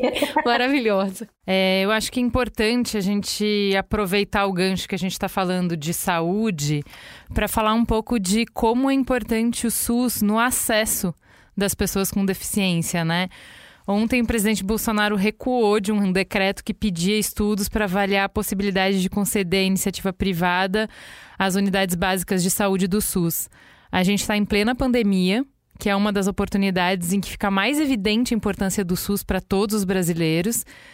E aí, esse tipo de movimentação nos mostra que, mesmo nesse momento, que, que o que deveria ser óbvio, a gente ainda precisa defender o Sistema Único de Saúde. E aí, eu queria que vocês falassem um pouco sobre isso. Qual é a importância do SUS para pessoas com deficiência? Que tipo de atendimento que existe, que tipo de tratamento existe e que o SUS é fundamental? Cara, o SUS é simplesmente para você conseguir uma prótese, para você conseguir uma cadeira de rodas, para você conseguir atendimento de médicos especialistas, para você conseguir tudo, cara. Eu acho que mesmo pessoas que nunca utilizaram o SUS não fazem a ideia de como o SUS é importante para manter o preço das coisas, para que não seja uma coisa abusiva dentro do mercado de, de sistemas públicos, privados. E muitas pessoas com deficiência só conseguem próteses, muitas pessoas com deficiência só conseguem cadeiras de rodas ou conseguem implantes cocleares e conseguem é, cirurgias e muitas outras coisas que, que algumas pessoas com deficiência precisam por causa do SUS. Porque se você for comprar uma prótese, meu amor, você não faz ideia dos preços que são essas próteses. Mesmo a prótese do SUS não seja a melhor do mundo, é alguma coisa. E é uma coisa que se você não conseguir pelo SUS, você vai pagar 20, 30 mil reais. E quem que tem esse dinheiro? E as pessoas pobres que sofrem acidentes? E, e como que vão viver? Vão viver como? Dentro de casa sem poder sair porque não consegue se adaptar, porque não consegue de uma prótese. E todo mundo perde quando essa pessoa não consegue exercer o seu próprio potencial, né? Todo, toda a sociedade perde quando essa pessoa não consegue sair de casa porque não tem uma prótese. Toda a sociedade perde quando uma pessoa não consegue sair de casa porque não tem um implante, porque não tem, sabe, porque não consegue fazer uma cirurgia. Quando a gente fala de, de medicina, né, de saúde, o acesso já é tão ruim, mesmo na rede privada, né? Pouquíssimas clínicas são adaptadas. É quando você fala de saúde da mulher, né? A gente está em outubro, outubro rosa, aquela coisa toda bonita, linda. É, mas vai procurar uma clínica ginecológica acessível para pessoa com deficiência, onde você consiga passar da sua cadeira para maca sozinha e que você não seja constrangida ali esperando alguém para te passar, ou que você leve um acompanhante que consiga te carregar no colo, né? É, ou que tenham médicos que saibam falar em Libras para que você não precise levar um intérprete ou que a pessoa precise te acompanhar para conseguir saber qual o seu diagnóstico. Então, acho que a gente já tem tanto a evoluir, já no particular, ainda é tão, tão básico, tão a dever na rede privada, que se a gente não tiver a pública minimamente para atender as pessoas que não conseguem é, acesso, a gente vai. Nossa, é um impacto muito grande. Eu uso o SUS para o tratamento do meu filho né? Então, remédio de alto custo, é, ah, Kátia, você precisa, precisa, cara. É dois pau por mês, não dá pra, pra... E ele precisa de um remédio que custa isso. Então, se eu consigo, que bom que tem, né? É, porque senão eu não ia conseguir fazer o tratamento adequado dele. Então, assim, é, é muito importante para a população brasileira é, ter um sistema desse funcionando. É, não é perfeito, não é perfeito, assim como a rede privada também não é perfeita, né? Então, mas que ele é importantíssimo para a gente ter saúde mental para dar conta do resto também. Eu acredito que é fundamental para a gente aprender a respeitar o SUS e entender que ele, o SUS atende todo mundo. E assim, você até pode. Estrangeiro, hein? Até estrangeiro. Inclusive, assim, você pode ser riquíssimo e ir para um resort na Amazônia, no mais caro que tem lá. Se você pegar malária, só no SUS que tem a vacina né? Se você for picado por uma cobra numa aventura que você está fazendo, um lugar caríssimo, é no SUS que vai ter o soro antiofídico. Então, assim, o SUS atende todo mundo.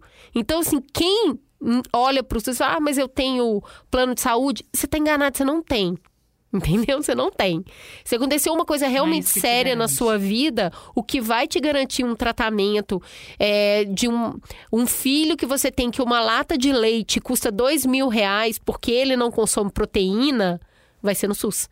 Então é, é uma coisa. É, uma, é realmente um atendimento universal. Quando a gente fortalece esse universal, talvez a gente angarie mais pessoas para entender a importância disso e defender. Bom, a Kátia, como é uma mulher muito ocupada, de agenda cheíssima, vai precisar nos deixar porque vai oferecer uma capacitação sorte de quem está nessa capacitação Kátia, muito obrigada. A gente vai continuar aqui. Prometo que a gente não vai falar mal de você, tá? A gente só vai falar tá de romance agora um pouquinho com a Mari. Obrigada pelo seu tempo e por mais uma vez ter nos dado a oportunidade de ouvir um pouquinho, compartilhar esse seu conhecimento conosco. Eu que agradeço, meninas. Muito obrigada pelo convite. Mari, um prazer enorme dividir aqui esse espaço com você, te conhecer um pouquinho melhor. Um beijo. Arrasa. E até mais. Beijo. Mari, então vamos te contar aqui uma história para saber sua opinião sobre esse capítulo, esse capítulo do coração agora para a gente encerrar nossa conversa.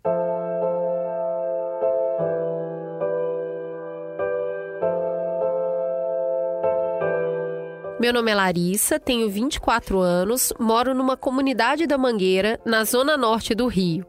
Eu sou estudante de jornalismo e trabalho numa livraria. Eu vim aqui hoje compartilhar uma história de amor. Eu quero contar para vocês sobre a primeira vez que eu me apaixonei. Quando eu conheci o Gustavo, a nossa interação era só na base do oi e tchau.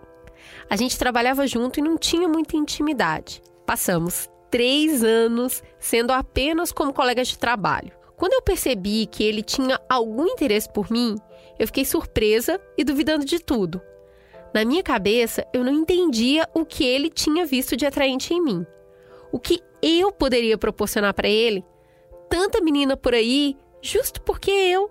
O que, que ele teria visto em mim? Era muito difícil entender que eu estava sendo desejada. Começamos a passear juntos. Ele era muito romântico, prestava atenção em mim. Foram seis meses de passeio e conversa e eu me sentia livre. O Gustavo foi a primeira pessoa que olhou para mim com interesse, a primeira pessoa que me viu de fato. Depois de um tempo, combinamos de nos encontrar no último dia do ano. Marcamos o encontro para 31 de dezembro de 2017, num parque aqui no Rio, no Catete. Agora ou nunca. Eu tava afim do Gustavo e com certeza ele tava afim de mim. Nesse dia, a gente se encontrou, comeu pizza, depois andamos até o parque. Era um lugar muito fofo e eu ainda nem conhecia. Sentamos num banco do parque e ficamos conversando. Então, ele tirou uma caixinha de vala tic-tac do bolso e ofereceu para mim. Eu estava muito nervosa, tremendo por dentro, mas ao mesmo tempo eu queria muito que ele me beijasse. Quando ele me ofereceu o tic-tac, eu criei coragem e respondi que só queria se fosse da boca dele. O Gustavo parou um instante. Foram segundos que pareceram horas. Pensei que eu tivesse me precipitado. Já estava pensando mil coisas quando, de repente, ele me beijou. O beijo foi perfeito. Parecia até aquele clipe da Katy Perry cheio de fogos de artifício. E no beijo, nos carinhos, no afeto, eu pude perceber que tudo era recíproco. Ele estava comigo porque realmente queria estar e porque gostava de mim. A minha primeira vez também foi com Gustavo e foi incrível. Tudo rolou com muita delicadeza e paixão. Eu pensava que teria questões em tirar a roupa na frente de um homem por conta da minha deficiência. Mas isso não aconteceu. Eu não tive vergonha de ficar nua. Eu estava completamente à vontade, segura e entregue. Eu tenho cifoescoliose congênita e não tem como. Às vezes a minha autoestima é afetada. Rolam algumas inseguranças em relação à minha aparência. E o relacionamento com o Gustavo me ajudou a enxergar a beleza do meu corpo. Foi muito bom ter esbarrado com ele nessa jornada.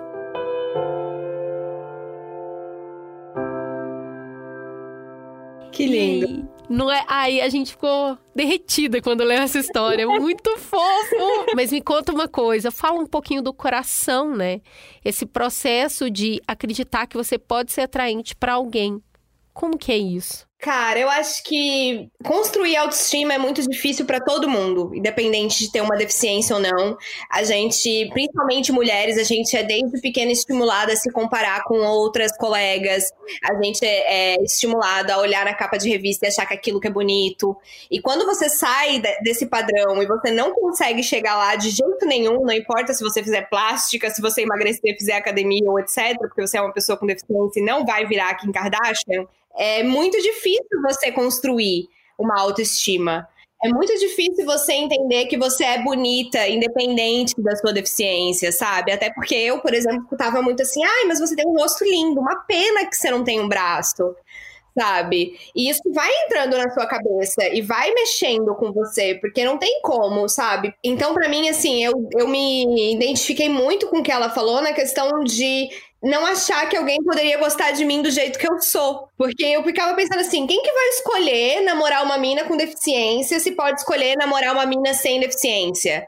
É, enquanto as minhas, as minhas colegas de, de, de colégio estavam, tipo, se apaixonando pelos coleguinhas, ou naquele negócio de começar o um namorico e tal, eu tava, tipo assim, olhando pro lado e pensando, meu Deus, ninguém nunca vai me querer é, meu Deus, eu sou horrível, olha só, quem que vai querer uma mina sem um braço? E eu mesma não achava que eu poderia ser atraente para alguém. Então, é, a construção da, da, autoestima é muito, muito, muito complicada quando você tem uma deficiência, você não tem representatividade em lugar nenhum, você não vê seu corpo em lugar nenhum, você não acha que as outras pessoas vão te achar bonita você não acha que você vai conseguir amor porque você acha que ninguém vai querer uma pessoa que não é completa, né? Que não é o, o padrão. Então, é, para mim também, o meu primeiro namorado foi muito importante para minha construção de autoestima. Porque eu tinha uma, uma, autoestima tão baixa que quando eu percebi que ele gostava de mim, eu fiquei assim, mas por que, que você gosta de mim? Mas por que, que por quê? Sabe? Eu não conseguia entender. Depois... Entra quase numa autossabotagem, né, Mari? É totalmente uma autossabotagem, eu acho, quando você tem uma deficiência, porque você não consegue acreditar que realmente a outra pessoa está interessada em você. Porque você pensa, meu Deus, a pessoa só, só pode estar por mim, comigo porque, sei lá, ela tem uma curiosidade, então ela vai me usar e aí depois ela vai me jogar fora. Ou sei lá. E, e o que acontece muito, né, quando você tem uma deficiência de pessoas terem muita curiosidade em saber como que é ficar com você, mas é apenas uma curiosidade, não é uma, um, uma atração realmente, ou um amor, um, sabe, um sentimento de uma pessoa que gosta de você. Mas depois que eu tive meu primeiro namorado e ele mostrou que ele gostava de mim do jeito que eu era, eu comecei a entender que eu podia gostar de mim do jeito que eu era. Mesmo ninguém mais falando para mim que eu era bonita, mesmo com todo mundo falando, ai, que pena que você não tem um braço, que você podia até ser modelo se você quisesse, mas poxa, que pena você nasceu assim, né? Então eu comecei a perceber que eu poderia ser amada e comecei a querer me amar, ou comecei a entender que eu poderia tentar me amar. Então, é, é muito complicado quando você é uma pessoa com deficiência, porque parece que você precisa ter uma aprovação de terceiros para você começar a acreditar em si mesmo, sabe? Para você acreditar, a começar a acreditar na sua beleza, no seu potencial e etc. E isso existe também em toda uma, uma sociedade que olha estranho quando uma pessoa namora uma pessoa com deficiência, né? É, você fica imaginando como que seria a, as notícias caso eu começasse a namorar uma pessoa, sei lá, muito famosa e bonita, sei lá. O Cauã Raymond assumiu um namoro com uma mina que não tem uma perna. Você imagina o que, que seria o bafafá? Nossa, como assim? Por quê? Por que, que ele escolheria essa mulher? Como assim? Ela não tem uma perna e não sei o quê, sabe? Então existe toda uma sociedade que acha estranho quando pessoas com deficiência se relacionam que existe todo um padrão que acha que pessoas com deficiência não servem para isso, né? Essas pessoas não são um match no Tinder. Essas pessoas a gente vê e fica, meu Deus do céu, o que, que essa pessoa tá fazendo aqui no Tinder, né? Acha que devia ser um, ter um Tinder só pra pessoa com deficiência ou alguma coisa nesse sentido. Então, mas é uma dó que a Kátia tenha saído justo nessa história, porque ela conta, ela tem muita experiência disso. O marido dela é um cara super bonitão e tal, e as pessoas ficam muito incomodadas. Então, volte lá no Mamilos Acessibilidade é, e escute ela contando das pessoas na cara dela, falando: não, mas você não pode ser casado com elas. Não é possível que você seja casado. Na frente dela, sabe? Eu vou pedir licença e contar um caso que ela contou que é. Ela tava num casamento e tava todo mundo lá e a mulher virou para ela e falou assim: "Ai, olha só, fulana casando, até você casou e eu acho que eu vou morrer solteira" falou, falou isso com ela. Então, assim, é realmente. Pau, né? A pessoa é... falar isso na sua cara. Não se constrange, né? Até você casou e eu não consegui casar ainda. Qual é o problema comigo? Bom, já ficou claro qual é o problema da pessoa, inclusive, né? Mas, assim, é, eu acho que esse lugar do merecer o amor, de ser digno de afeto, de sexualidade né? As pessoas que têm deficiência, elas também transam, elas fazem sexo, elas têm desejo, elas são hétero, elas são bi, elas são é, gays, elas são pessoas que podem ser completas na sua forma de explorar a sexualidade, mas muitas vezes essa sexualidade pode vir, de, pode vir a ser deficiente por falta da possibilidade de assumir esse desejo, né? E, e, eu acho que é isso que eu fiquei tensa na hora da história dela, porque ela ousou se, se mostrar desejosa, né? Ela assumiu o desejo dela. Ela falou: Eu quero essa bala assim na tua boca. Eu falei: Ai meu Deus, se ele dá um pé na bunda dela, né? Mas ele poderia dar na minha, ele poderia dar na, de qualquer pessoa. Então, eu acho que esse, esse convite para assumir os próprios desejos, ele tem aparecido aqui no Mamilos algumas vezes, sabe? Que é isso, a gente precisa ir lá e, e pegar esse desejo e falar, ele é meu, eu tenho o direito de sentir esse desejo, eu quero explorar esse desejo. A gente já vive deficiência física, deficiência mental, deficiência de diversas formas de inclusão no mundo. Se a gente amputa o nosso próprio desejo, aí eu acho que a gente vai ficando deficiente de alma, né? É, mas é, muitas pessoas sem deficiência não se relacionam com pessoas com deficiência porque elas têm medo de como que vai ser. Porque existe um script do sexo, né? Que uhum. o sexo é isso, é assim ou é assado. E, ah, se a pessoa é cadeirante, ou se a pessoa não tem uma perna, se a pessoa não tem um braço, se a pessoa não tem... Como é que ela vai fazer? Né? E existe esse medo do tipo, ai, eu não, eu não sei se eu quero me abrir ao diferente. Ai, eu não sei se vai ser bom. Então, é, a, é muito difícil pessoas sem deficiências que estejam abertas a se relacionarem a, com pessoas com deficiência sem ser apenas para satisfazer uma curiosidade ou coisas assim, mas simplesmente enxergar que é uma pessoa ali e que essa pessoa consegue fazer coisas diferenciadas que podem ser melhor do que esse script que a gente segue quando o assunto é sexo, né? Então é, é um convite para todo mundo que está ouvindo para se abrir a outras experiências e perceber que existem muito mais coisas além do que a gente acha que é sexo, que não é sexo, ou, ou que excita ou que não excita, sabe?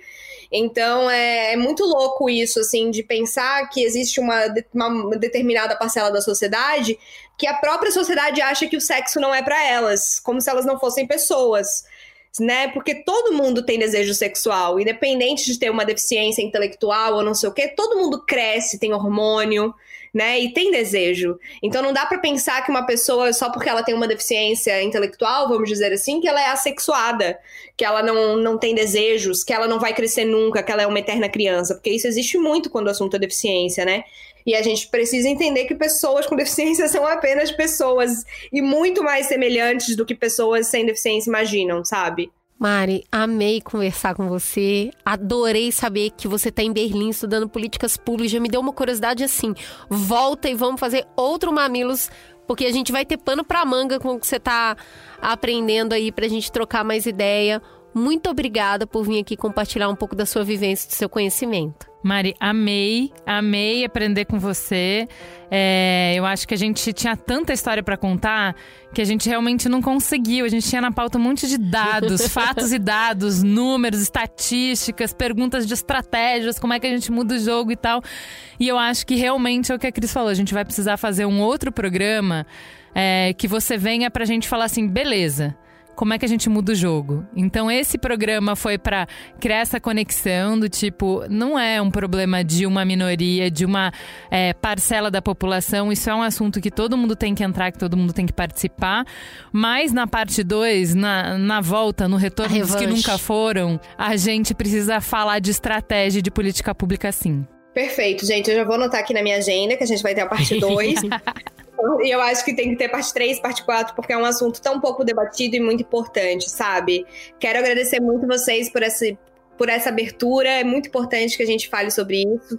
Vocês têm um público incrível que eu sei que está aberto a repensar várias coisas que foram colocadas na nossa cabeça quando a gente era pequenininho e que agora a gente precisa se livrar de umas certas certezas que a gente tem e tirar as pessoas das caixinhas que a gente coloca, né, e que a gente é ensinado a colocar. Então, muito obrigada, gente, por tudo. E eu já anotei aqui, tá, minha filha? Não vão se Até a próxima, né? É isso aí. Exato. obrigada, Mari. Um beijo, querida.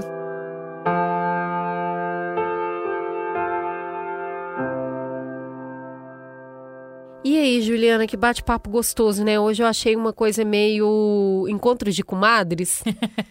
Elas são muito carismáticas, né? E o papo vai tomando um, um, fluxo só dele. A gente tinha uma pauta aqui cheia de dados, mas a prosa estava boa demais.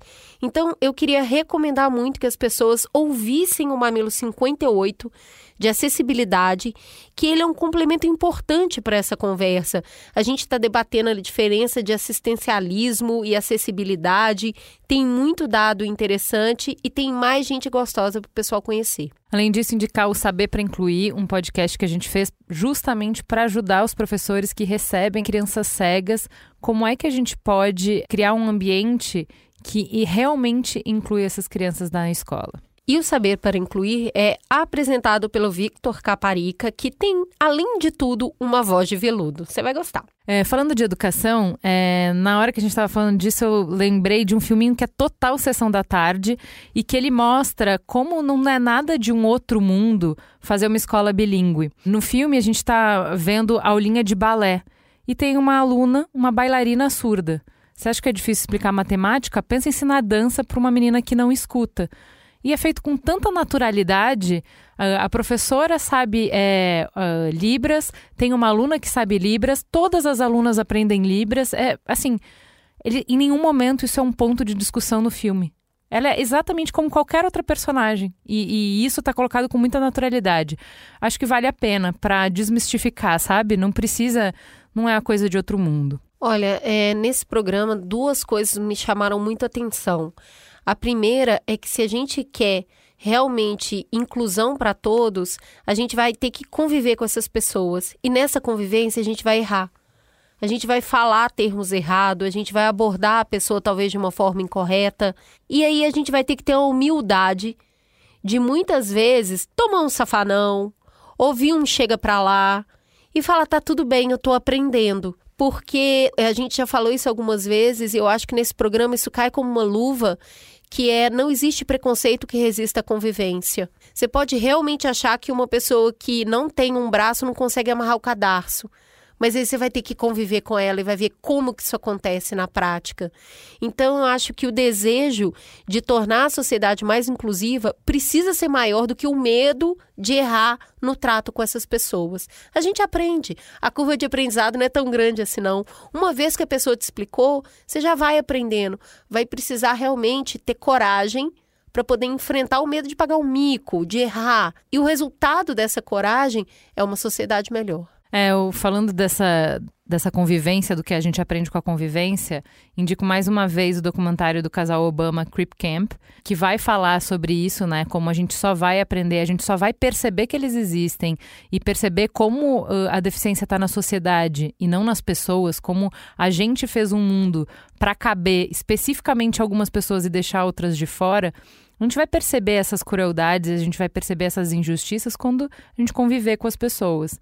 Eu gosto especialmente também, e me lembrei muito enquanto a gente estava falando de sexo, como esse documentário, só por mostrar jovens conseguindo conviver sem a mediação de pessoas sem deficiência durante um espaço de tempo. Falando o que pode e o que não pode, ah, né? gente, ó, é muito legal. Só sendo jovens, só cê aproveitando ver, a vida. Você vai ver desejos, você vai ver uh, muito legal esse, esse senso de habilidade e potência, né? Que a Cris estava falando, ah, eu consigo fazer as coisas sozinho, eu posso demorar mais, mas eu vou conseguir fazer. De independência, mas também de dependência, de como é legal eu também poder cuidar do outro. Então, ninguém consegue fazer tudo sozinho. Ah, eu vou te ajudar a fazer uma coisa, você vai me ajudar a fazer outra. E é muito legal eu conseguir me ver como uma pessoa capaz de cuidar de alguém e não só de ser cuidado, né? E é por isso que a resposta da pergunta a quem interessa a inclusão, ela interessa para todos nós. Quando a gente tem uma sociedade inclusiva, muda tudo, muda tudo à, volta das pessoas. A Juliana sabe porque eu já citei umas 200 vezes isso, que eu conheci uma pessoa com deficiência intelectual que trabalhava numa, num café e o quanto tudo mudou quando essa pessoa começou a trabalhar lá. Inclusive, clientes se fidelizaram ao lugar porque gostavam de ser atendidos por ela. Como começou a ter menos rotatividade de funcionário, mais lucratividade e um ambiente de trabalho muito melhor. Então, é uma pessoa que convive com pessoas com deficiência, ela se torna também uma pessoa melhor porque ela está exposta ao diferente, ela passa a ter mais respeito pelo outro, humaniza tudo em volta. É por isso que a inclusão, ela não é coisa de minoria, ela é coisa da maioria. Não só isso, né? Essa história da independência e da potência, ela é uma fábula, né? Então, nenhum de nós é potente e independente no ciclo de vida completo, isso não existe. Então, tem um outro Mamilos que a gente está muito para fazer, faz muito tempo que eu quero fazer, sobre envelhecer e morrer, né? Sobre, ok, a gente tem uma terceira idade que é muito potente, tem uma descoberta de uma nova vida, mas ciclo da vida, né, Brasil? A gente, se tudo der certo, a gente vai envelhecer e morrer. Como é que a gente lida com o fato de que a gente vai perdendo potência uma de cada vez? Se é humilhante, se é degradante precisar dos outros, é, se a gente contou essa narrativa, inventou essa narrativa pra gente, vai ser impossível, vai ser absurdamente sofrido envelhecer. De qualquer maneira, quando a gente olha para a questão de inclusão e fala, ah, isso é uma minoria que eu não pertenço, que eu não tô lá, a gente não sabe. Eu posso não ter nascido com nenhuma deficiência, mas amanhã nada me impede de ter alguma doença, de ter um acidente. Se eu olho para o valor da vida e o significado da vida apenas nessa potência, se está aí o, o, meu acesso à humanidade, eu estou colocando um abismo gigante, eu vou tropeçar nele. Uma hora vai acontecer. Se não por um acidente, se não por uma doença, pela velhice. Então, essa fábula da potência da independência é um cadafalso que a gente arma para cada um de nós. Não é bom para ninguém isso. Boas reflexões, não é mesmo? Eu gosto de pensar isso, que em algum momento todos nós tivemos algum tipo de deficiência que nos fez depender do outro. Quando bebê não andávamos, quando adultos todo mundo já quebrou um pé, uma mão e ficou com uma deficiência temporária, e quando a gente envelhece, a gente vai precisar também nesse auxílio. Uma sociedade inclusiva, inclusive, está mais preparada para nos receber a qualquer contratempo da vida e aquele que todos nós sabemos que vão passar, que é o envelhecer. A acessibilidade, então, se faz importante para todos. Bora falar de Havaianas, Cris. Vamos lá!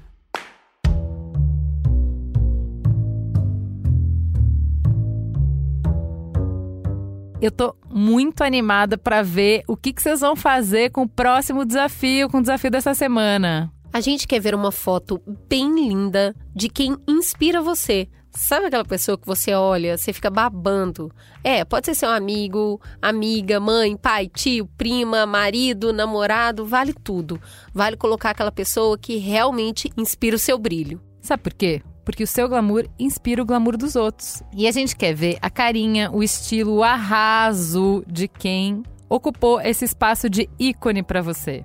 É uma homenagem muito legal, vai. Então, bora deixar esse feed cheio de glamour e amor? Posta essa foto e marca o arroba mamilospod no Instagram com a hashtag Dias com Mais Glamour. A gente quer ver tudo. Vem com a gente! O Mamilos é uma produção B9. Apresentação de Juvalauer e Cris Bartz. Coordenação geral: Carlos Merigo, Juvalauer e Cris Bartz. Direção: Alexandre Potashev. Produção: Beatriz Fioroto. Apoio à pauta e pesquisa: Iago Vinícius e Jaqueline Costa. Edição: Mariana Leão, com trilhas de Andy Lopes. Capa: Elô D'Angelo. Coordenação digital: AG Barros, Pedro Estraza e Lucas De Brito. Atendimento e comercialização: Raquel Casmala, Camila Maza e Thelma Zenaro.